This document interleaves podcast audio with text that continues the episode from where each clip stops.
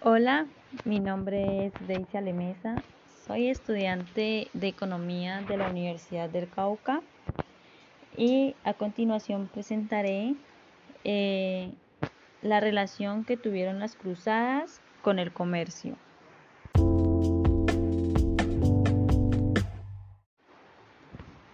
Pues bien, luego de que Europa atraviesa el receso económico, hay una circunstancia en la cual cambia dicha situación y son las cruzadas, puesto que generan grandes movilizaciones, ya que fue la responsable de la reapertura del mar Mediterráneo, que a lo largo de la Edad Media fue bloqueada bajo el dominio de los musulmanes.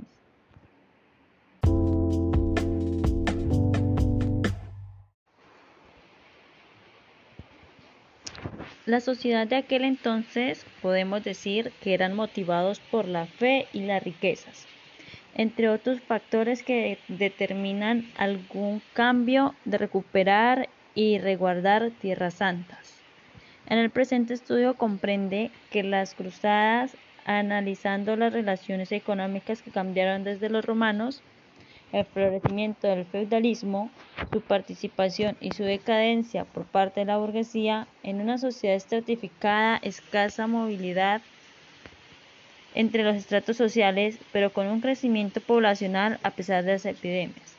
Eran sucumbidos a ir a recuperar tierras santas y los reyes involucrándose en las cruzadas por beneficio material mucho más que el espiritual, en lo cultural, donde el culto y la obediencia te acercaban más a lo divino y te alejaban más de la razón.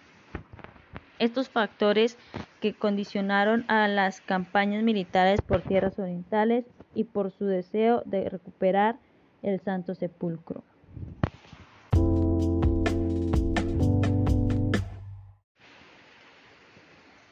Además, podemos decir que en este suceso florece el comercio, puesto que detrás de las cruzadas llegan los mercaderes, los cuales desarrollaron un proceso de comercio mayoritario, llevando esto a que las ferias fuesen permanentes en lugares como Inglaterra, Francia, Bélgica, Alemania e Italia. En este proceso se presentó la ganancia y la acción de intercambio, donde además surge la necesidad por parte de los comerciantes del dinero para ampliar las transacciones comerciales.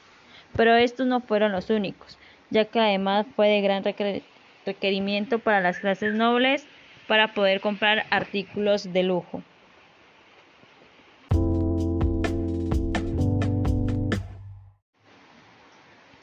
Cabe destacar también que ante la magnitud de los sacrificios que debía hacer, el cruzo necesitaba algún tipo de incentivo económico. Para esto, la Iglesia acabó justificando la legitimidad del botín, entendido como el salario justo que se pagaba a los guerreros. Ahora bien, los ejércitos no debían excederse en este punto, porque una codicia excesiva enojaría a Dios y conduciría al fracaso militar.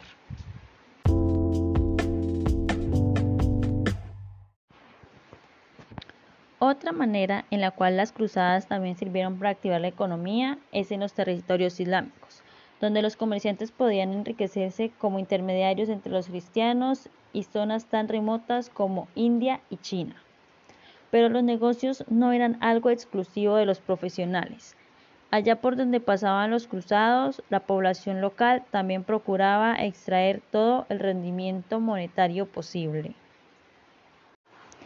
Muchas gracias por su atención. Espero hayan podido comprender un poco esta relación de las cruzadas y el comercio.